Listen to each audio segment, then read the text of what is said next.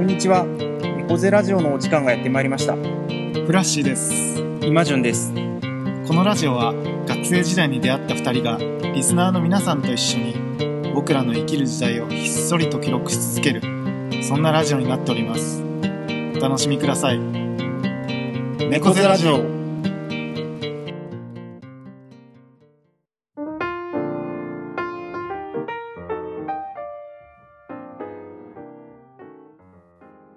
その学校の話にもなったし、うん。そこのうね。話に聞いてく？そうしましょうか、そうしましょうか。うんうんうん。ちょっと時間はね、後で多分うまく区切れるので、まあその前半後半も特に意識せずに学校の話をちょっと聞いていきましょうか。うんうん。うんうん。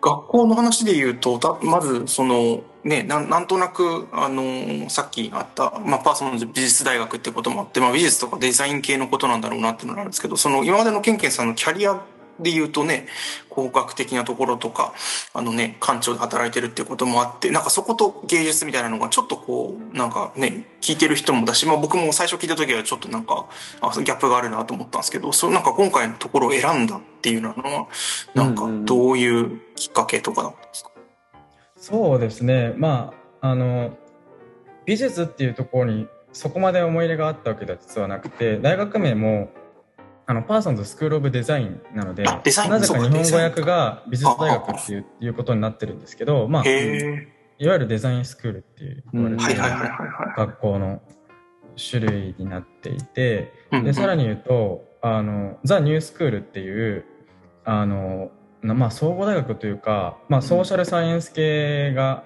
あのメインの大学があって、その中になんかいくつかそのカレッジというかあの、うんうん。傘の下にこうぶら下がってるような形の一つとして今パーソンズスクール・オブ・デザインっていうのがあるう。んだからその母体は、まあ、そのデザインとかっていうよりも本当になんでしょうね社会学人類学哲学とかそういうような分野へがメインのがああるっていうようなところでうん。うんだからその、まあ、美術とかこうなんでしょうねいなんとかデザインみたいなあの、はいはいはいはい。なんでしょうインテリアデザインとかグラフィックデザインとかっていうよりも、もっとそのなんか社会とデザインの交差点みたいな、うん。デザインと非デザインの重なるところみたいなのが、うん。あのプログラムが標榜してるところになっていてうん。名前があのトランスディシプリナリーデザインっていうまたこのうん舌を噛みそうな名前で、まあこれもなんていうか造語みたいな、ああ、やっぱ造語的な。あ造語なんだ。あそうですね。うんはいはい。このこの名前にも結構意味があってうん。それもちょっとお話できたらなと思うんですけど。はい。まあ、だから中身としてはその、まあ、一応 interdisciplinary でも multidisciplinary でもなく transdisciplinary とかって言ってはいはい。 trans ってその越境する？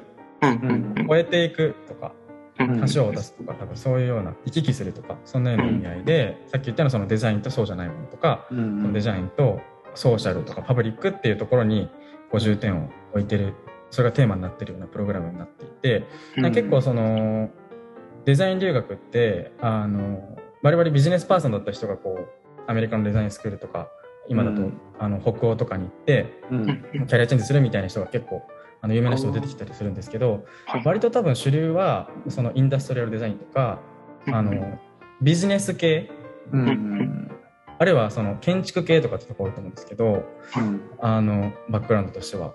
パーソンズはその母体になってる大学の特色もあってそのビジネスっていうよりももっとそのソーシャルとかパブリックっていうところに主眼を置いてるっていうのは結構独特というかユニークなところかなと思いますね。でその中でその標榜してるなんでしょうね旗旗印旗がトランスディシプリナリーっていうわけのわからない名前で 実際に そのうんうん。はいどうぞあ、それ標榜してるのはパーソンズだけなんですか？トランス。なんかですね最近イタリアかどっかで全く同じ名前のプログラムがうん修士のプログラムが立ち上がったらしい。全く関係ないんですけどうん立ち上がったらしくて。でもはいあのこれ自体はここだけだったと思いますね。へなんかそれを象徴するかのように。あ。はいはいどうぞ。あ、いや、ごめんなさい。あ、あで、あすみません。イタリアにあるってことだった。あの、でも、まあ、今の、その、学校に興味を持ったのは、じゃあ、今のお仕事の延長線上で、そのデザインっていうのが考えられるからっていう。そうですね。だがまああのもともとその人事制度の一環であの留学のチャンスをもらえるっていうのがあるんですけど、うんまあ、それはあのなんか送ってもらえる派遣してもらえるっていうよりはあの自分で出願をして合格したらいけるっていうはいうんうんもので、まあ、結構そのやっぱり公共政策大学院とか公立とか、まあ、あと国際関係論とかですかね。その辺が結構うん。まあ主流ではあるんですけどあの僕の省庁のその先輩で何人か同じプログラムに行ってた人が先人たちがへいたのと、ーうんうん。あとはたまたまそれこそクルミド界隈でカレッジで一緒だった人が、うん。こんなところに興味あるんだよねって教えてくれたのがこれだったんですよ。あそうなんですへえ。そう。なんかこれはもうここに行くしかないっすて。カレッジ影響与えてるね。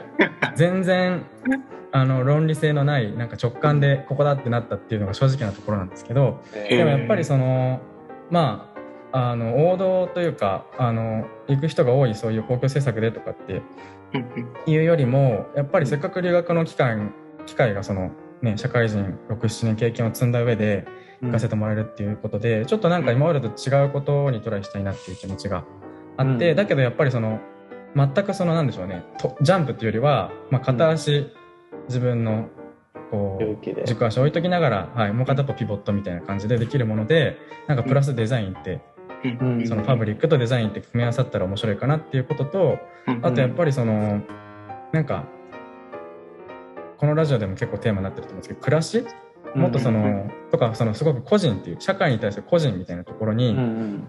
なんかフォーカスできるアプローチがないかなって思った時に、うん。デザインってすごくまあある種個人的というか、うんうんまあそのビジネス文脈も結構最近は流行ってたりしますけどやっぱりうん個人の方に主眼が置かれてるものかなと思ったのでうんうんっていうのが動機ですかねざっくうんり。へうん。うん面白い、そっかそっか。ーそうですね。なんかやっぱりうんうん。あのこの公共政策とかねそういうところとデザイン結びつけてね、考えていくっていうのは、うん。なんかあんまり聞いたことなかったから、うんあって言ってもあれかな、まあ、ある意味今ジョンがやってることもちょっとそれに、ね、今ちょうどやってることに近いし、公共の中でのねデザインっていうところだから。そうだね、なんかデザイン。されてるエリアなのかそうだよね。なんかデザインっていう言葉がすごい多分こう、まあね、もうずっとそうだけどどんどんどんどんかなんなんだろう、言葉の範囲、守備範囲が多分すごく広くなっていて、な、まあさっき研究されたようにビジネスのね、文脈の中でもね、数10年前ぐらいからデザインシンキングみたいなのも結構うん。じね、一般的になってきたりとか、うん。まあなんかね、悪く言えばデザインが薄、デザインという言葉が薄っぺらいものになってるけれども、まあなんかよく言えばもうなんかやっぱりいろんなものにデザインの力が求められているようなことっていうのが多分時代の中であって、まあその中でなんかちょっとそのえ越境ってこととデザインってことが多分もうこうね、なんかみ密接というかもう離れられないような時代になってきてる中で、なんかこういうスクールだったりとかプログラムが出てきてるっていうのがあるのかなと思って、ちょっと聞いて、うん聞いてたりしましたけど。うんうんうん、うん。そうそうそう。その中であうんごめんごめんごめん。あいい？あいやそその中で今あの学校うん。ではなんなんていうんですか？どどどういうのもちょっとさっきいいしちょっとだけコラコラボレートするみたいな話はいはいもはいはあありましたけどどなんかどんな授業やるかうん想像もつかなくて。い。いや、そうよね。そうですよね。授授業がね、課題とか授業。うん。なんかこれがですねもうあの僕ら自分たちで TD って呼んでるんですけどトランスディシプリナリーデザインで、TD 生たちの悩みがこれをその友達とか家族とかにどう説明していいか分かんないっていうのが もうなんかあるあるなので、そういう前提で 聞いていただきたいっていう言い訳を先にするんですけどうん。はい。はいまあなんかどう言ったらいいんでしょうね。だからそのいわゆるデザインっていうものが何なのかって僕ら未だによく分かってないっていうか、うん。あのまあ、デザインバックグラウンドがそのデザイン系の学校出てますとかあうん。のそういう仕事してましたっていう人が大体その一学年2 3 0人っていうすごいコンパクトなプログラムなんですけど、半分いるかいないかぐらい。う。うん。んで面白いのがあのデザインバックグラウンドがあろうがなかろうが同じぐらい常に混乱してるっていう。うん。のが、なんか日常の風景なんですけど、うんとそうですね。だから、えっとちょうど1年ぐらい前に始まったその最初の秋学期の授業で例えば言うと、メインがあの、まあ、デザインリサーチって言われるものがあって、うん。なんかこれもまたいろんな議論があるんですけどそのなんかデザインを通じた研究リサーチなのか、うん。えーリサーチのためのデザインなのかとかなんか、うん。えーまたこれもいろいろあるんですけどあのでそれのちょっと亜種みたいな感じでデザイン主導リサーチ design-led research って言われる授業が一つコアになっていて、これはその、まあ、なんかリサーチって言うけどなんかこう、なんでしょう型があるわけじゃないっていう。うんうんだから最初に言われたのはリサーチまあこれも一概に当てはめられるもんじゃないと思うんですけど、まあ、イメージとしてはスタート地点が A で、うん。で目指すところが B みたいな。こう求めうん欲しい結論とか明らかにしたいことが B みたいな。うんでそこにどうこう最短距離で行くかみたいなのが、うん。まあ、一般的なリサーチだと思った時に、とはい。仮に捉えた時にそもそも B なんてわからないそれはその、目指すべきところがわからないとか本当に自分が目指したいと思うものがわからないとか、うん。なんかそのわからないところにある C にこうぐにゃぐにゃたいろんな道をパスをたどりながら気づいたらたどり着いてるみたいな、うん。だからその、まさに影山さんが言うそのなんかリザルトパラダイムとプロセスパラダイムみたいなことだなと思うんですけど、うん。うん。結果よりもそのなんかプロセスの方を重視するっていうようなまあデザイン的なこう発想とか手法を取り入れたうん。リサーチとかまあ探求の方法みたいな。うん。うんなんかそういうのをまあそのちょっと簡易的なプロジェクトとかをやりながらうん。こう体に染み染み込ませていくというかはい。なんかへな習うより慣れろというか習いながら慣れろみたいななんかそういう感じでうん。もうちょっとイメージが湧くようなお話するとなんかですねこれもそのグループにランダムに分かれて、ーうん。1グループ45人ぐらいでうん。なんかお題が与えられるんですよね、うん。でもお題っていうのがなんか言葉なんですよ。うん。例えばなんかホームとかうん。パーティシペーションとかううん。んパースペクティブとかなんかすごい抽象的ないろんな解釈というかその探求の方向性があり得るようなそういう言葉を与えられて、うん。この言葉をテーマに好きなようにあなた方のその興味関心に沿ってうん。探求を深めてくださいみたいな。うん。お題はそれだけで、うん。でその探求を深めていく方法を、まあいろいろそのツールというかそれこそあの、この多分お二人馴染みがあると思うんですけどワールドカフェみたいなことをやったりとか、うん。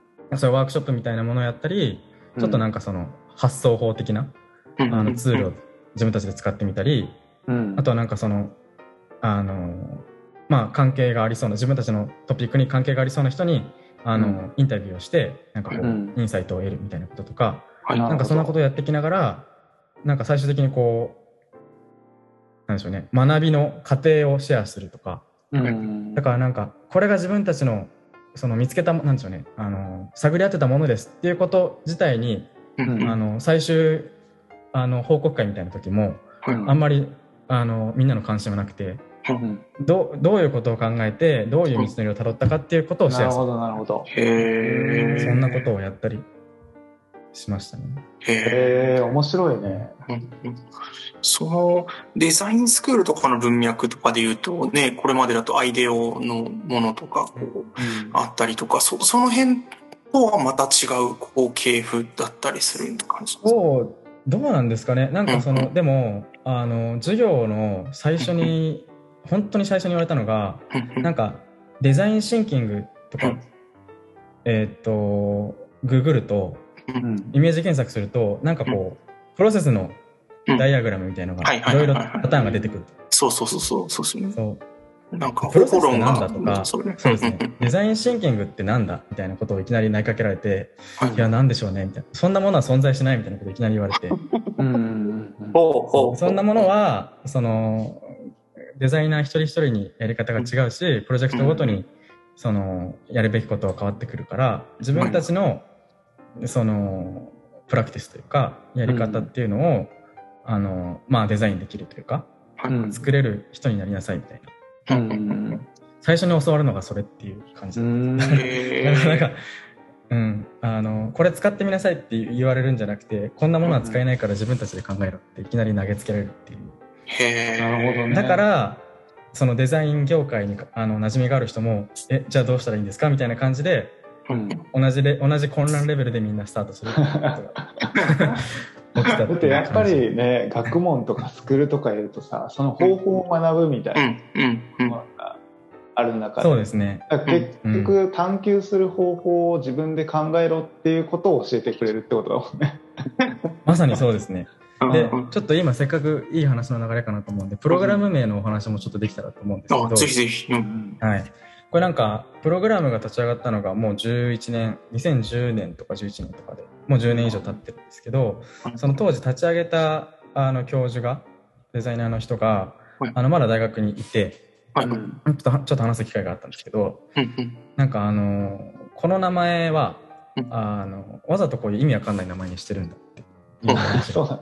えて、なんかうん彼のことは、なんか面白いね。そうなんか empty signifier だとかって言って、だからなんかその無無意味な言葉？はい。ーはい。だって言われたんですよね。うんで、えーその、うんあれなんか綴り間違えた。その心は、うんあのーだからその multidisciplinary とか interdisciplinary っていう言葉は結構流通してるんだけど、うん。 transdisciplinary ってあんまり聞いたことないよねっていうのはうん。意図があって、うん。その空っぽにしたかったと。だから特定のイメージのない言葉をあえてはい。選びたくって、で、その意図は、そのプログラムをあの作り上げていくその教員、先生方であったり、うん。あのそこに帰ってくる生徒たちであったりあるいはあのそこに関わるその、まあ、コラボレーターというか、まあ、社会の人地域の人みたいなはい。人たちも含めてその人たちがそれぞれが持ってるものを持ち寄って作っていきたいっていう思いがあってうんなんかその固定化されていない常にあのいる人がそこにいることでなんかできることとか立ち上がれていくものみたいなことを大事にしたいと思って名前を付けたっていう話だったんですよね。なるほど。うんまさにそんな感じですね。だから、よく言えばすごく自由度が高いし、うん、まあ、悪く言うと、なんか、か、なんでしょうね。形がなさすぎて、うん、うんぼーっとしてると何も学ばずにはい終わることにもなりかねないっていう感じがすごくありますね。なるほど、なるほど。いや、面白い。今ちょっと話聞いててすごい思ったのは、あの、ちょっとちょっと東洋的だなっていうふうにちょっと直感的に思って、トランスディシプリナリーっていうのが、なんて言うんだろう、そのマルチっていうのは個と個があっての複数性みたいなので、インターも個と個があってその間のこう交流みたいなイメージかなと思って、そういうトランスってなった瞬間に越境ってなった時に、なんかその個個が解けるじゃないけれど、個が解けて、なんかそれぞれがこう、なんか場になっていくとか一つになっていくみたいなのがあって、自分、自分を越境させないといけないみたいなところで、なんか自己変容みたいなことがその言葉の中に含まれてる。なんかその自分が自分として子として存在することすらも疑うみたいな、なんかそんなイメージをちょっと思ってたり。うん。まあ、その、さっきもお話ししたそのデザイン思考っていうものを忘れなさいみたいなこともそうだし、やっぱり結構キーワードとしてアンラーンがあるなっていう。なんか、学んだことをこうリセットするっていうか、その自分の中にこう積み重ねてきたこれはこうだっていうその固定観念みたいなものを振り払うとか、はいでその社会との関わり方とかデザイナーとしてのあり方っていうところもやっぱりその溶かしていくなんかそのね、はいいろいろ分かれたものを細分化されたものをこう統合していくとか、うんそんな感じがすごくありますし、なんか間っていうのがキーワードかなっていうのが一つあるんです確かに。うん。いや、なんか、あの、なんかは、哲学的な、なんかやり、考え方かなってなんか印象を受けて、うんなんかやっぱ、俺の中の哲学のイメージって、やっぱり、やっぱ既存の概念を疑って、うん。で新しい概念を創造する行為が、まあ、哲学だと思ってるんだけど、うん。なんかそそれに近しいというか、だからプロセスは、まあ、重視し、あの、決まった方法論はなくて、うん。探求、あるテーマに探求する中で、じゃあどういうふうにそれを追い求めていくのか。っていう、なんかそれぞれの独立さが出て、でそれをシェアし合って、なんか刺激を受け合ってみたいな。で また新次の創造ポイントにつながっていくみたいな、なんかそういう学校なのかな。っていう、なんか印象だったかな。そうですね。いや、本当にそうだなと思いますね。すごく哲学、なんか、だから、なんでしょうね、デザインを学んでるというよりも、お前はどう生きるんだみたいなことを常に問われてる感覚があって、哲学なるほど。を学ぶとこんな風になるのかなって確かに思ったりします。で、さらにそれを、そのコラボラティブにとか言って、常にグループでやらされるから、もうカオスなんですよね。だからなんか確かにね、個人でやるならあれだけど、うんそうなんですよ。だからその KPI みたいなものもないし、プロセスも自分たちでとかってなると、なんか一個一個のそのグループプロジェクトの、じゃあ次そのワールドカフェをやるのかインタビューやるのかみたいな、例えば判断があった時に、うん何を基準に決断するかっていうところが、もうわけわかんないわけですよね。確かに。だからなんか、誰の意見とかじゃなくなってくるっていうか、グループで合意を一個ずつ形成してやっていくから、うんまあ、一個一個の決断には、この時はあの人がすごくこだわりを持ってるとかってがあったとしても、後でそれが連なりとなって、こう、それこそね、点を後から線として結んでみた時に、うんこれは誰の意思でこうなってるのかみたいなことがうん。わからないしうん、それが正しかったかどうかっていうのも、なんか測りようがないみたいな感じで。すごい不思議な気分に。だそういう意味ではすごい、それも東洋的っていうか、なんか、責任の所在みたいなのもなかったり、誰が主で誰が従みたいなこともなかったりとか、でそれをその理想的には、まあ、授業だとグループワークですけど、うん。そのデザイナーとそうじゃない人とか、クライアントみたいな人とかっていうのの境界もなくしていって、うんうんなんかそれをその、コーデザインとかパーティシパトリーデザイン、参加型デザインとかって最近言ったりしますけど、はいはい。いうのを結構大事にしてるっていう。ってなると、あれ、そのコラボ、コラボしてるメンバーとかチームメンバー、チームとも言わないのか。なんかメンバーの、なんか特性というか個性みたいのが、すごい大事になってくるのかなと思ってて。でっていうのは、うん。ないまああのでもプロジェクトは前に進めなきゃいけないってなるとその基準がない中では多分そのメンバー内での対話を通じた全体としての納得感みたいなのがないと何も決まらないのかなって思ったんですけどそこら辺はどうなんですか？いや、本当にそうですね。だから、二つあるなと思って、一つはもうそういう感じでなんか暗中模索の連続なんで、うん。なんかモチベーションがないと、だから本当に興味があることじゃないと、うん。なんかもうどうでもよくなっちゃうっていうのが多分あって、だからみんな、その、僕らはパースペクティブっていうテーマだったんですけど、うん。視点とか物の捉え方みたいなことって、どういう観点だったら探求深めたいと思うかみたいなことを結構がっつがっつりこう、うん。常に議論したっていうのがやっぱありましたし、あともう一つは、そのグループとしての、まあ、お互いのその尊重とか信頼関係がないと、やっぱうん瓦解するっていう。そう。だから僕ら、なんか多分6、6、7グループあったんですけど、僕ら唯一崩壊しなかったグループでなぜか。えー、あでもやっぱ他のするところはもうするんですねきっとうん。やっぱだから、正しさの尺尺度がないから、はいはいこう議論で解き伏せるとかっていうことができなくて、はいはい。誰もその強さがないみたいなところがあって、うん。うん。うん。いやなんか僕今ちょっと話聞いててね僕の話して恐縮なんですけどなんか学生の時にあの、ママチャリキャラバンってママチャリで日本一周して各県でワールドカフェやるっていう、まあ、プロジェクトやってた時になんかそそれもまあ組織として、まあ、あの代表は一応いたけど、まあ、形だけでなんか主従みたいなのはなくてでそのプロジェクトを前に進めていく上でもその話し合いとかをするんですけど、まあ、当然誰もやったことないし基準もないからなんか常に対話対話みたいなのは、うん。まあしてきた中で、まあ、あれを支えていたのって多分信頼関係だったしうん。それ基準がないことを決める時ってやっぱり誰かのなんていうのかな納得するってことがすごい重要だと思っててみんなで。うん。それをするためにはやっぱり誰かのちょっとしなんか進める上です生まれる違和感みたいなのを、まあ、あの見逃さずにそれについても対話し続けてあの進めていくっていうことをしない限りはあれは進められなかったなって僕は振り返ってるんですけど、まあ、今ケンケさんの話聞いててやっぱそれこ答えのないことやるときってやっぱいかにその信頼関係とかをが対話する姿勢を持ってるかっていうのがやっぱすごい重要なんだろうなと思ってちょっと聞いてたでやっぱりでもそれっていきなりバックグラウンドない中集まる中だと難しいからあやっぱり瓦解しちゃうところも多かったんだなっていうの そういうのも思いながら聞いてた。そうですね。だから僕らのチームが奇跡的に瓦解、崩壊しなかったのは、なんかあんまり意図してたわけじゃなかったですけど、やっぱ振り返って思うと、なんか無駄話結構多かったなっていう。うん。うんなんかそのプロジェクトのことばっかり話すんじゃなくて、なんか結構最近どう？みたいな話とかをしてたから、まあ、なんでしょうね、その、そもそもどれだけ進んだかとか、到達、うん。何を達成したかみたいなのをどうやって測ればいいかわからないんですけど、でもそういうことが仮にできたとしたら、もしかしたらその到達度とか、なんかうん得たもの、達成度みたいなものはそこまで実は高くなかったかもしれないんですけど、うん。でもそういうふうに、あの、自然と信頼関係とか、まさにその、なんでしょうね、お互いの機微というか、うん、ちょっと今日はなんかあるんですよね、やっぱり。なんか疲れてるなとか。うん。やっぱり夜オンラインでミーティングして明らかにちょっと今日みんなへばってるなとか、あったりとか、この人だけ今日はなんか元気ないなとか、やっぱそういうのがあったりするので、そういうのをこうちょっとこう、お互いケアしながらみたいなことが、うんなんか自然とどういうわけかできたから、うん。あの、ずっとチームとしてお互い尊重しながらできたのかなっていうのはありましたね。へー。すごい、すごいこ、あれなんですか、こうだね。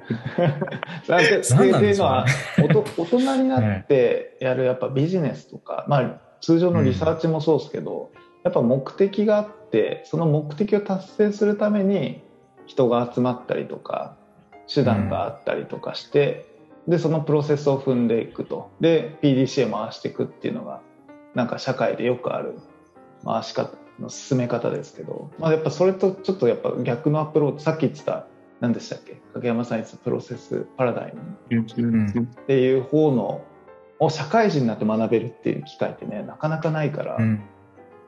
れやっぱすごい貴重な経験されてんだなってちょっと思いました。そうですね。うん。なんかあれなんですか、大学側からのその評価みたいなのってあったりするんですか？どうどうそれを評価する？なんかですねうん、だからその、もちろん成績が ABCD つくんですけど、うん。なんかこれ、直接教員陣から聞いたわけじゃないんですけど、なんか成績をつけることにあんまり興味がないみたいな話を聞いたことがあって、そんな気もするね。うん。なんか、だからその、まあ、別に評価することに興味がないというよりも、その既存の評価軸で、その ABCD ってつけることにあんまり意味を感じてないっていううん。感じがあって、ちゃんと最後まで乗り切ったら結構自然と A がつくみたいなところはあある、あるとかないとか。へっていう感じですえ。へえ。まあ、当然でも本当に評価基準もあんまないんだろうだからそうだからそうなんですよね。そこはなんか、現実的には結構課題としてもあるのかなと思うんですけど、でもやっぱり、本当に、あの、上辺だけじゃなく、あの、常に、あの、グループの進捗とかをこう、授業の中で確認していくときも、あの、どこまで行ったかじゃないんだ。どういうふうに考えて、な。どういうプロセスを踏んだかっていうところを常に確認されて、最終的にも、最終発表もそれが大事っていう感じで、そこがすごく一一貫しているので、うん。本当にそういう価値観なんだなっていうことは常々感じてますね。んか、そのうん。あいやいや何をかんどういうことを考えてどういうプロセスを取ったかってねやっぱこ個人ではできるうんと思うんだけどやっぱそれがね複数人でやるっていうことの難しさっていうのはうん。絶対あってそれを学ぶのがやっぱこう、ゆくゆくはその公共のデザインみたいなところにつながっていくのかね。なんかつながってるのかね、そこがどうなんだろう、まあなんか地続きなような感じもしつつ、うん、でもやっぱりその規模感が変わってくる、その5人のグループっていう時と、なんかいろんなステークホルダーがいる中でのその社会の仕組みを変えていくみたいなことって、やっぱりまあ、レベル感の違いはあるなと思いつつ、うん。まあ、うん。突き詰めたら繋がってるのかなっていううん。とは思います。あとなんか、やっぱりその、今の話でも聞いてて思ったんですけど、なんか、どういう理由でこれをしたって、必ずしもその論理的に説明できることだけじゃないよな、みたいなこともやっぱり思いますよね。実際、なんか人間、それこそね、こ個人で見たって全部合理的に説明できるように動いてるわけじゃないから、うん。それがその人と人が重なり合った時に、社会として起こることって、うん。説明できないことってあるよね、みたいな。まあでもそれがね、なんかその、だから権力がある人が何でもやっていいとか、うん。変な風に言っちゃうと良くないと思うんですけど、うん。まあでもそういう、だからその、何でもその、なんでしょうね、原因と結果とか、因果関係とか、その科学的に説明ができるとかっていうことじゃ必ずしもないよ。まあそれこそなんか東洋的というか、うん。演技的な発想だったり、そうですね、創発性みたいなことだったりっていううのがん。結構重要視されてるなとういうん感じがしますね。でもその学校シーンで見たときになんかね、その特にね、生徒たちがそうやってディスカッションして対話をして納得感がないと進められて、進めることができないっていう中で、そのプログラムを作ってるなんか学校のこう運営側とか教員陣とかも、なんかどういう教育方針でやっていくのかっていうのは、なんかそれこそコミュニケーション取れてないと、なんかこう成り立たないのかなっていう気もしたりしてて、その辺はなんかみんなそう、なんか日々話してる感じなんですか？あーまあちょっとそのステージの裏側っていうか教員側がどんな議論してるかとかってあんまり見えないところがあるのはまああるんですけどでもなんか結構あの例えば一つの授業を2人とかそれ以上の人数の教員たちで受け持つみたいなことになった時にあの人とこの人で言ってることが違うみたいなことはまあまああります。それもやっぱり混乱のもとで どどっちにしたらいいんだみたいな。でもなんかそれも自然とじゃあお互い言ってることをあの参考になるしありがたいけどでも現実的に自分たちのプロジェクトを進めていくためにはこっちの人の話をメインに聞こうとか,、はいはい、なんかそんなやり取りをしたりとかっていう。いやでもそれが本当にね現現場というか社会はそむしろそっちに近いですからね。まあ、ね。そうですよね、うん、あの上司とこの上司で言ってること違うみたいなまあそんなの、ね、そうそうそうそう。このステークとステークでね利害相反を起こしてるけどこれはどっちでなんかやっていくんだみたいなのってまち、うん、づくりのね現場において本当にもうそそそれがデフォルトっていう感じがあったりするから。まあだからそういう意味ではその学校っていうね、ちょっとこう、守られた空間だからできるっていうこともいろいろあるかなと思うんですけど、あの、なんかその、いちいち白黒つけないみたいなことがすごくある気がするなと思いますね。ちょっと話変わっちゃいますけど、なんかすごく独特でいいなって思ってるよくある光景の一つが、なんかその、まあプロジェクトっていうか、どっちかっていうとその、オーソドックスな授業っていう例えばリーディング読み物をあのそれぞれ授業の前に読んできてそれについて授業の中でディスカッションみたいなこう丸く囲あの椅子を並べてディスカッションみたいなことが本当に一学年一クラス分ぐらいなんでできたりするんですけど、うん、なんかその自分はこうもういやそうじゃないみたいなこうやり取りっていうよりはなんかその肯定も否定もしないっていうかうん、なんかある人が何か言ったらあなんか今の話聞いて思ったんだけどみたいな、うんやり取りが連なっていくみたいなのが結構あって、うん。まあ、だからその場時に時としてなんかもうちょっと戦わせたいみたいな、うん、その辺のモヤモヤを抱えてる人もいる。もうちょっとその MBA っぽくやりたいっていうか、はい、なんかちゃんとそれは違うって思ったら議論戦わせたいとかっていうことがまあなくもないんですけど、でもなんかその肯定も否定もしないけどその対話が連なっていくというか、言葉が積み重なっていく場みたいのも、それはそれでいいなってこと。うん、面白い。その肯定も否定もしないみたいなことは、なんかルール化されて明示されてたりするんですか？それともそれは慣習、プラクティスのつながりによって、それもなんかこう、コードとして、なんか、これはすごい日本人的な見方な気もするんですけど、やっぱ空気かなって思いますね。うん、だから、なんか、あんまり好戦的な人がいないというか、あそうなんだだから自分の正しさみたいのを主張したい人がいないっていうか、うん、そういう側面があまり出てこないような場になってるとかコミュニティになってるっていうことかもしれないですね。うん、へえ。面白い。それはあれかもしれないですね。なんか最初にみんな打ちのめされて、なんかあのみんな同じ立場に立たせるっていうことが意図的に されてるのかなとか、うん、それはありそうですね。そういう意味でみんな謙虚になってるかもしれないです。わだ分かんねえんだよっていうところがベースにあるから そのあんまり強く主張できないっていうことかもしれないです、うん。いや面白いね。そう分からなさをみんなで共有し合ってる関係性っていうのは。そうそうそうそう、ね、ネガティブケイパビリティがめっちゃ要求されるっていう。ああ耐える耐えるえー、ああ面白いな、面白いな。そろそろあれかな、今後の話とかも聞いてた？そうですね、そうですね。ちょっと終盤戦に入ってきた感じですね。終盤戦に入ってきた、ね、うんうん。なんか、あの、ケンケンさんからちょっと聞いたのが、ね、あの、今学んでることとか、まあこれからも、これこれまで学んできたことが今話したことで言うと、なんかこれからちょっとプログラムというか、なんか進めていきたいことというか、進めないといけないことというか、なんかあるっていうのをちょっと事前にお伺いして、その辺はどんな感じですか？はい。まあちょっと本当にまだ構想段階みたいな感じではありつつでも、うん、そのプログラム卒業するためにはあの論文を書くっていうよりも、うん、なんかその自分なりのデザインプロジェクトをやっていて、えー、でそれもそのまたあの道行きだったりっていうのを最後にみんなの前でプレゼンしておしまいっていう。うん、まあ、それをそのドキュメンテーションというかちょっとこう文章にまとめたりっていうのは別途あるにしてもそれをこう審査される論文のその審査があるっていうよりも本当にそのプロジェクトを自分なりにやってみるっていうことが重要視されてるっていうところで僕も何かやる必要があるっていうか、まあ、それがやりたくてきたみたいなところもあるんですけど、いやだからね何でもいいんですよ本当に。あなたは何がしたいのっていう。あもうテーマもないですね。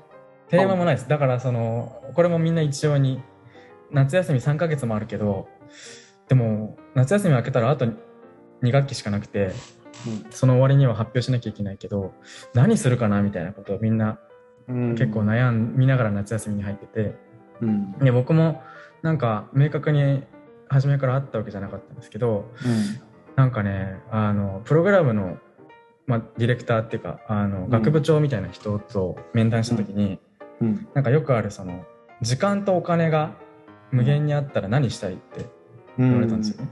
うんそれで、あ、僕焚き火がしたいなと思ったんですよね、その時。えお金いらないけど焚き火したいな。僕やっぱ焚き火がじ子供の時から好きで、ーうん。その質問に対してもそう思うってことはやっぱ好きなんだなって改めてうん。思った時に、焚き火をテーマになんかできるに違いないと、その時思って、うん。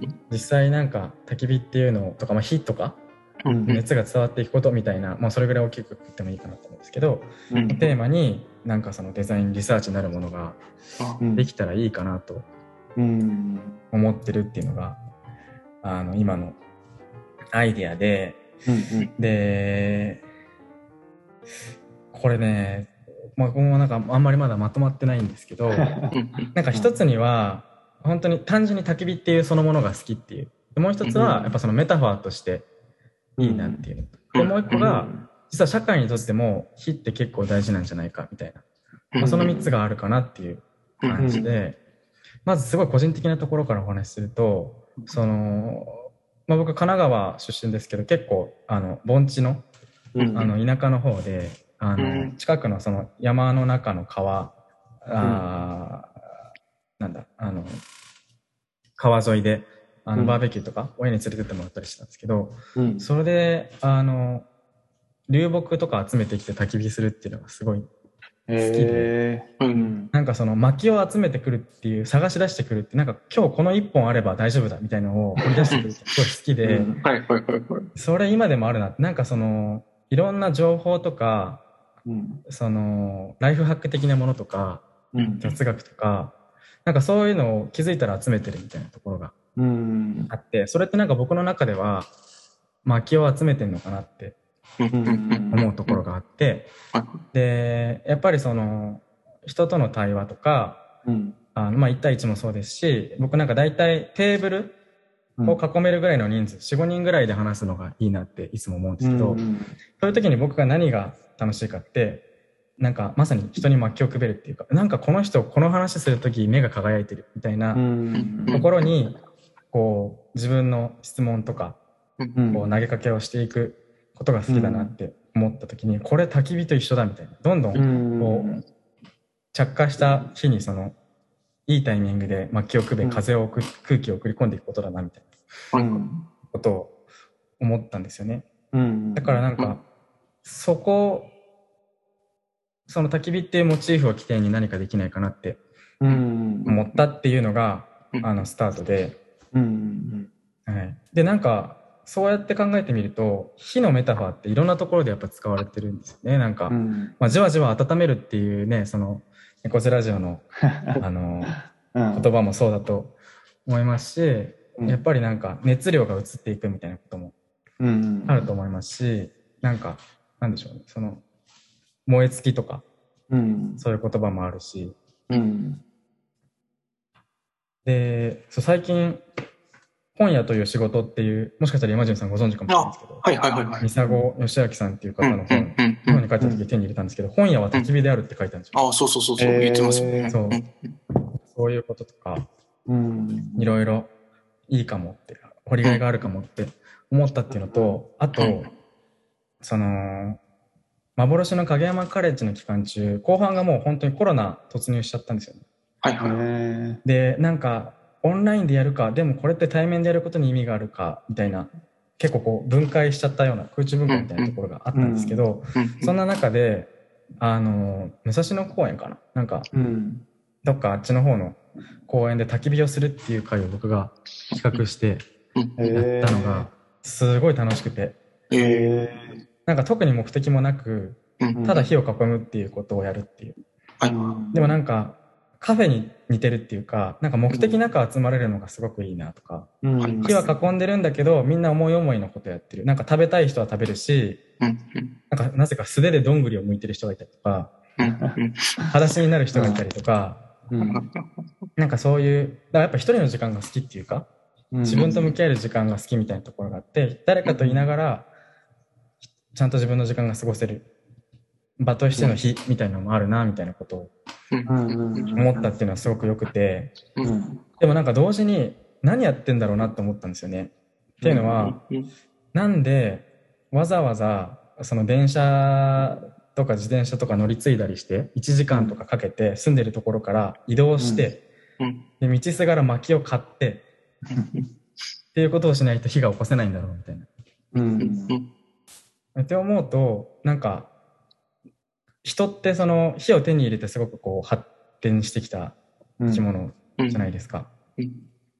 なのに気づいたら火ってあんまり身近にないっていうかその暖炉だったりいろりだったりかまどだったりっていうのはなかなかもう今家にはなくて、まあ好きな人は薪ストーブやったりとかうん。それこそキャンプとか好きな人がそこで火を焚いたりとかっていうのが好きみたいなことはあるにしても、なん。で日常生活の中で火がないんだろうってうん逆にそのもし生活の中で焚き火をする時間だったりそういうことができる空間があったら、うん。なんかそこにはその暮らしっていうものがしっかりあるんじゃないかみたいなことをうん。うん思った時になんか生活にその火を取り戻すみたいなことが、うん。そのなんか気持ちの中に火を灯すみたいな意味でもあるし、うん。その物理的な火としてもなんか取り戻せたらうん。いいんじゃないかなみたいなことをうん。思ったんですよね。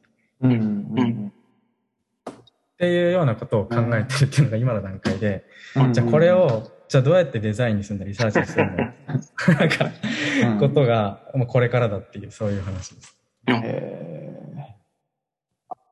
いやーでもなんかうん面白いですね。もうん。もう火そのものに注目してるのもあれば、メタファーとしての火みたいなところもありつつね。うん。うん。うん。そうだよね。火ってもともとね、いろりもそうだし、暖炉もそうだし、生活の中に火があって、で、それをね、いろりだったら囲むっていう時間があってみたいなことで、なんか火が確かにね、見見え見えるようになってたものが今、みね、ガスコンロだったり、さらに今ね、なんかもうレンジとか、レまあレンジになるともう火でもないみたいな感じだし、うん。なんかどんどんどんどんね、なんか見えないものになってきてるっていうのが流れとしてはあるけど、そこに対するなんか違和感とか限界とか しわ寄せみたいなものが来てるっていう見方もできるのかなと思ったりとか。うん。うん、うん、なんかやっぱ聞いてて僕がイメージしてたのってやっぱり焚き火とやっぱりあの場作りっていうのがやっぱちょっと似てるなっていうのはうん。前から思っててうん、やっぱり焚き火もなんていうのかな。そのやっぱ火のねはくべ方というかさうん、あとはあのなんつうの、まあ、風とか湿度とかその木の乾き具合とか、まあ、いろんな条件があってうん、火がね、上がったり、パチパチとしてね、めちゃくちゃ火がバーってなることもあれば、うん。静かに燃えるみたいなうん、時もあれば。で、まあそこで生まれた火のさ、熱がさ、周りにいる人たちを温めてみたいうん、なこともあるけど、結局場作りもさ、なんかその、まあその場にある、まあ問いがあるかわかんないけど、問いがあったりとか、そこに集まった人たちのがいて、パーソナリティとか、そういう人たちの、その調調子とかね、はいはいはい。あとはそこでファシリテーターがうん。なんかと問いかけたりしくあのするタイミングとかでさその日の場の温度感が上がったり下がったりみたいなね。そういうのがあってでもそこで生まれた熱がその参加者に伝わってってみたいなところがやっぱ似てるなっていうのは思ってて。うなんかそういうところもなんかつながるかなっていうのはちょっと話聞いて。て ちょっと感想だけど。いいですね、いいですね。う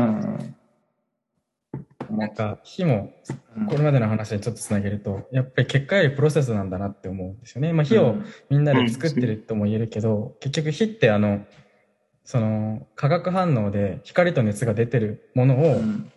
その人が火と認識しているっていうような、あくまでその化学反応の過程がその知覚できるっていうものだっていうこともうん。言ったりするし、その薪をくべるみたいなことも、まあ、一人が火を守ってるっていうこともあるかもしれないですけど、やっぱりそこにいる人がこう、順次火を、薪をくべたり、それこそ環境としての風があったりとかっていう中で、その時その時形を変えながらこう常に移り変わっていくものなので、うん。なんかそういう性質のものが、あの、生活の中に、こう、うんもっと身近にあったらいいのにな、みたいなことを思いますね。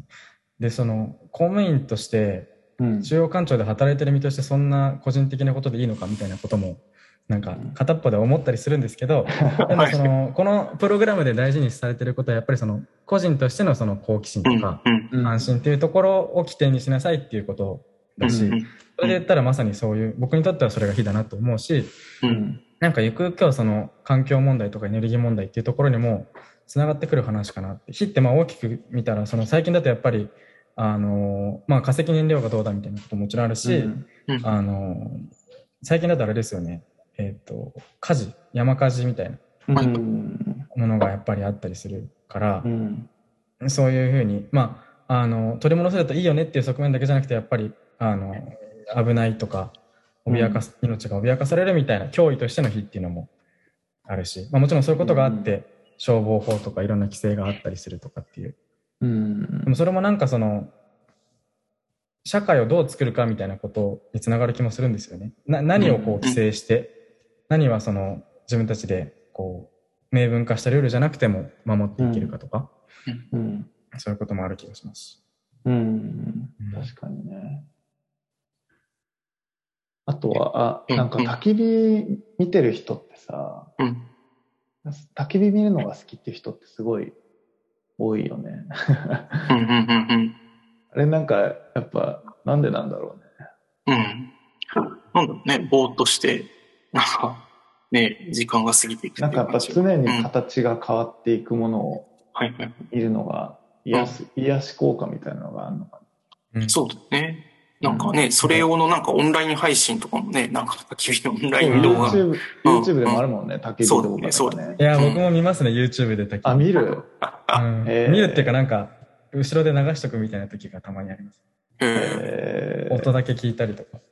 ー、えやっぱ身近なし自然が遠くなっちゃった今身近に感じられるのがねあの音とか色とかうん、ね、うん、うん、うん。なんかその人工的じゃないものに触れたい、だ自然に触れたいみたいなことと近いのかもしれないですね。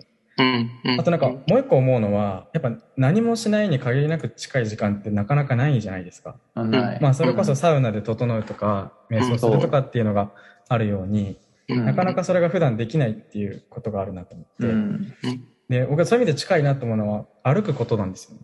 うんこのそ、そぞろラジオのテーマでもあるんですけど、うんなんかあの、レベッカ・ソルニットっていう人がはい。歩くことについてなんかすごい分厚い本を書いてるんですけど、うん、うん。そこでその歩くということは限りなく何もしないに近いことであるみたいな。ううん。その、ただ多分、あの、座ってたり、止まってるといろいろ考え事したりとかしがちで、で、走るってなると多分その走ることをしてるっていう感覚なんだけど、なんか歩いてる時ってうん、結構無意識になれるとか、うん。なんかふとその通りかかったものに、時にうん。目に入ったものが、こう意識に、になんだ、見えたものに意識が向くとか、うん。何かこうぼんやり考えてたことがこうパッとアイデアになるとか、うん。そういうことができる、できやすいうん、行為というか、はい、うはい。ん。火を眺めてるとか、火を囲っている時間って、結構それに近いところがあるのかなって。なるほどね。確かうん、に。なんかあごめんね今じゃですあ、いやいやうん、あいやいやあの、うん。いや俺もさ、ねまあ、今じゃにはよく話してるかもしれないけどやっぱ、今って常にスマホとつながっね持ってつながってるから、それからかえ、つ何ももつながらない時間っていうのが俺にとってはサウナなんだけど、うん、うん。確かに歩く時もねスマ歩きスマホはやってる人いるけど、気持ちいじらないし、うん、うん。ね、焚き火もスマホ見ながら焚き火囲む人は しないよね。そうそうそその一種なんだなってちょっと自分の中ですごい腑に落ちたわ、なるほどそうね。でしかも特になんかやっぱ歩くのと焚き火を比べたときに歩く方はよりこう、やっぱりどうしても目的性と結びつきやすいというか、こう、僕の今日頃歩いてるのを見ても、なんかどこにあの早く行くかとか、こう、うん意図にまみれた歩きになってるというか、そぞろ歩きではないっていう。うん焚き火まで行くと完全になんか目的性からかなり離れることができるけど、なんかね、歩くのだと結構意識と意図を持って歩かないと、なんかもう目的にさらされた歩きになってるなっていうのが、ちょっと今振り返りというか。う。うんんうん。そうそう。確かにね、いや偉人の、偉人は散歩しがちっていう、いや、そうですね。あるしね。やっぱ、まあ、サウナもそうだし、んあ俺も散歩毎朝してんだけど、おすごい。そうなの。なんかやっぱ思いつくんだよね。あ、うあこれやったらいいじゃんとかね。ん。いやあ何も。思いつかないこともあるんだけど、すごいね。散歩してんだ、毎朝。毎朝してる。あ、本当。それいいね。あ、でも10 15分ぐらいだよ。いやいやいやいや短い時間だけ。いやいや、大事大事。あ、でも確かにそういう今余白みたいなところに注目するのも面白いかもしれないですね。そのやっぱこの。現代社会の余白で行動がやっぱ全部目的的になってるっていうのもあるしうん。常にスインターネットスマホとつながってるっていうその対極としてのやっぱ散歩焚き火そして僕の好きなサウナとかね、サウナもサウナでね火を使うことだからそうね、そうねう。んしかもサウナもスマホ見れんしな、やっぱり。見えないうん。だから僕は飛行機で w i f i がつながるっていうニュースすごい残念だと思うああ、うん。うん飛行機も僕の中では無になれる時間だったのつながらない確かに確かに。うんうんそうだよね。っていうのはなんかそういう側面もありありますねうん、うん、うん。いろんな切り口で確かに切れるかもしれないですね。うん、うん。もう、ものすごく大きくくくったら余白のデザインみたいなことが裏テーマとしてあるような気もうん。うんしま、すね。うん、ううん、ん。うん。なんかない、ないをデザインするっていうか。うん、うん、うん、うん。なんか、うん、ケンケンさんはどういうアプローチ取るかわかんないですけど、やっぱりなんかその個人の興味から最後はちょっと社会性を持たせるみたいな感じになっていくんですかね。その、うん。とかね、焚き火を通して。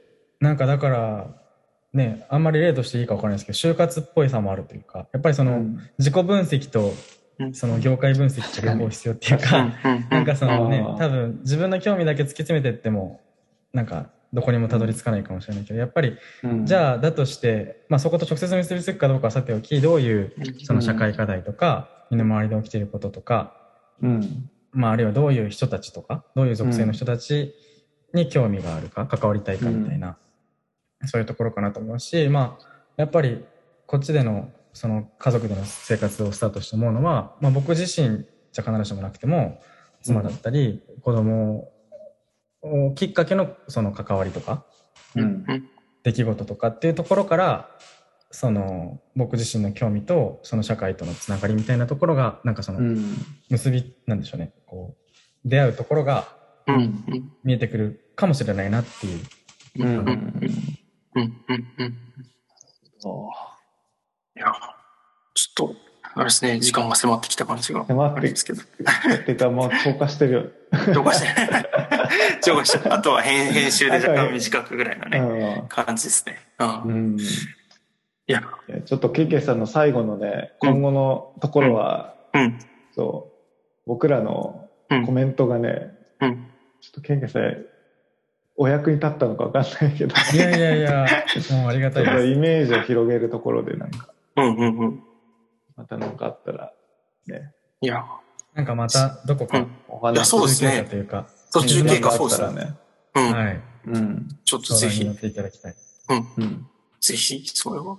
なんか将来的な野望としては、うん。僕その、もともとのくるみだとのつながりのきっかけになったその祖父母の実家うんだったところが今空き家になってるんですよね。あ、へえ。へで別になんかそのいい感じの古民家とかじゃなくて、まあ、本当にうんよくある家が古くなった状態っていうことなんで、はい。まあなんか使おうと思ったら建て直しが必要かなっていううん状況ではあるんですけど、まあ、そのうん少なくとも土地はあるみたいな。ありがたいことに状況があって、まあ、うん親からもその使いたければどうぞみたいな。だかはい、はい、はい。らそこにゆくゆくなんか焚き火ができる家できないかなとか思ってうん。ううん、うん、ん。うん、うん。いいっすね。いろいろその消防法とか建築基準法とかあはったりするし、まあ、商業施設でもないからい。う。うんん。よりいろいろ厳しいかなとか思うとこあるんですけどうん、うん、うん。なんか薪ストーブとかいろりじゃなくてうん、普通に焚き火できる家あったら面白いなみたいなうん、うま。くやればサウナにもなるかもとかうん、なんか思ったりする最高っすんですけど。ねそれは。うん。そっかそっか。それはあれ、あのね、別にこれはオオフレコっていうか、あの、編集でカットしますけど、場所的にはあれですか？国立とあの間っつったら、藤本とか内藤とかその辺ですか？えっとですね、西町ですね。あ、西町、あっちか。はいはいうん。はい。はいはいはいはい。なるほどなるほだからど。つくし、つくし文具店とかある方です。あー、ちょっと僕あの辺の周りの地理が実はあんまり分からってはないいんですけど団地、団地の裏みたいなところで、あ国立駅からバスで10分ちょっととか、うんうんうん。歩いたら20分以上はかかるなみたいな、はいはいはいはいそんなにアクセスがいいところじゃないんですけどで、すよね、ですよね。まあでも、都心から近い、割と近いところで焚き火がしたい人にはちょうどいい距離かなみたいなことを確かに、確かに。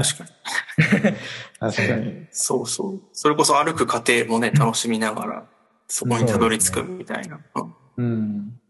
でちょっと次の楽器の授業で、なんか、あの、研究手法としての歩くみたいな、なんかそういう謎の授業があって、へえ。へちょっとそれもまた楽しみで。なんかだから歩くことと火とか、その自分の関心とかまた繋がったら面白いかなと、うん、うん。まあそんなことを考えてますね。いやー、面白い。いやー、ありがとうございます。うん。うん。そんな、なんかこうね、これも綺麗に締めるとかそういうのはあんまりあのない ないんですけども。まあまたここ、うん今日の話がどう発展するのか、うん進展するのかはね、何かしらでちょっと猫背ラジオでもうん。ね、気になってる、気になると思うから。そうですね。ちょっとまた、話からどう、そうねそう、がるどうなった。か。ねこれちなみにあれでしたっけ？来年、今今年中にそのプロジェクトは一旦あもう発表。えっ、と、今年度。来年の5月末に卒業なので、あははあ、い、そこまでかけてやってなるほど、なるほど。ぜひぜひ、そっかそっか。うんそしたらもう、ケンケンさんは帰ってくる？5月。そうですね。ああ、はいそうなんだ、そうなんだ。うん。ああ、そっか。それは次。そしたらぜひ広島に遊びに行きたいいやです。、ああ、ぜひぜひ、ぜひ。集まりましょう、みんなで。うん、うん。うん。そっか、それは一応でも、そっか、仕事的には、職場はまあもう、霞が関みたいな感じ。そうですね。うん多分、うんほぼ間違いなくそうなるかなと思います。うん、う。うんん。うん。なるほど。そっかそっか。了解です。じゃあちょっと、ね、また、ケンケンさんには今後来てもらうという感じで、うんその、どうなったかを、ぜひ、うん。まあね、途中経過でもいいですし、うん、うん。です。はい。はい。ということで、ということで、はい。いろいろ引き出していただいて、でいやいや全然スさせていただいて、全然です。全然です。いや、ありがとうございます。ありがとうございましいや、た。ありがとうございました。あじゃあゲストはケンケンさんでした。りがとうございます。ありがとうございました。は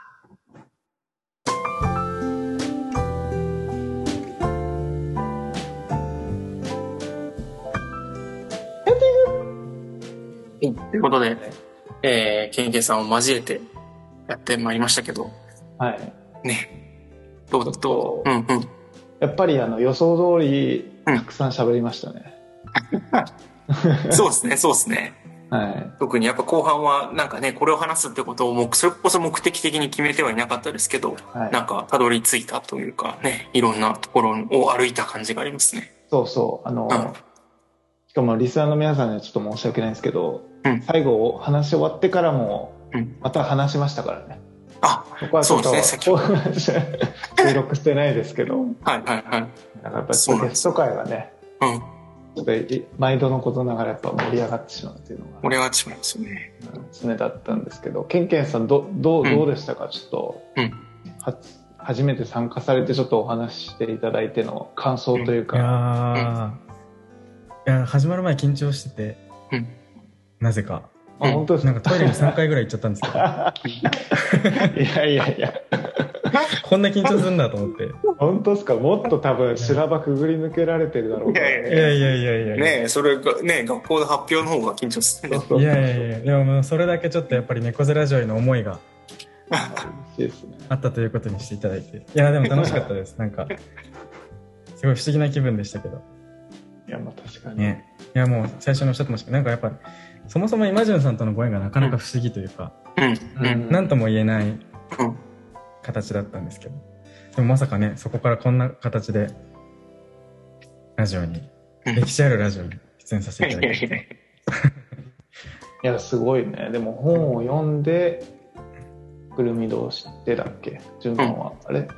うんそそのゆっくり急げ。うんうんうん。そうですね。まあ本の可能性、カフェの可能性から。いや、そうそうそうそうそう。それで言うと、あ僕、ファンとしての一つお詫びがあって、うんそう昨日、一昨日ぐらいまでうん、くるみだコーヒーで働いてた古橋さんが古橋さんだと思ってました。違う人だと思って。そうだからラジオリスナーとしてずっと同じ人だと思って聞いてて。あ、じゃあもうあの、もういなくなっちゃったけど、昔いた人みたいなてるみたい。そうそうそうそう。はい。あだからす、お二人のその関係性すごいなとか思ってたら、違う古橋さん。そうそうそいうや、そう。そうなんですよ。あの、確かに、それ何人か勘違いしてる人いるかもしれないですね。なんかだから、確かにねちょうど直前に、その第1回からラジオ聞き始めて、はいはい。で、なんかイマジンさんがうん、くるみのコーヒーでインターンしてますって話で、はいはい。でなんか古橋さんがうん、この前、くるみでコーヒー行ったんだよ、みたいな話して、はいはいってなんだと思って、この人働いてんじゃないのみたいな。ここで気づきました。あ確かにね。いや、俺も全く知らなかったから、だから本読んでて、古橋って出てきた時、うん。すごい嬉しかったよ。ああ、古橋。なんかか、ね、影山さんが名前出してくれてる。そうそう、目がねかけてて、フラッシュぐらいの身長だしね。そうそうそう。あ、そうなんだ。そうなんですよ、そうなんですよ。えー、そうか。うん。そうか、そうか、そうそう僕も一緒ですよ。くる献血として、くるみ堂ファン、ファンの一人なだけなんで。いや、うん。うん。いやファン兼投資家か、くるみ堂か。あ、投資が、確かに、どっちか、投資もしていただいしてるて。から。出資者、そうそうそうそうそう。そうそうそう。ただ、ただの一ファンです。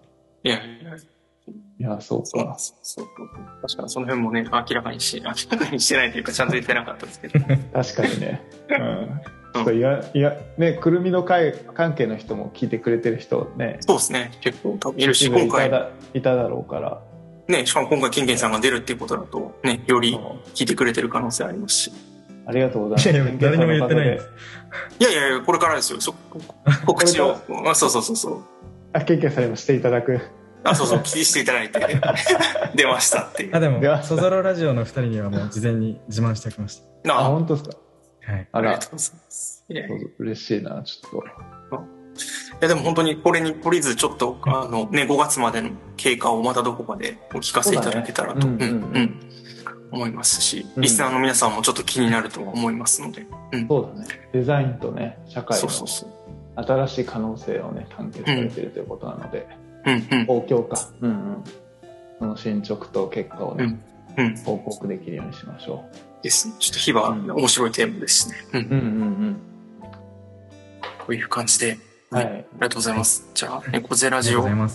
第88回、ここまでお送りしてきたのは、ブラッシーと、今順と、変でした。あ、また来月また来月バイバイバイバイ。バイバイ。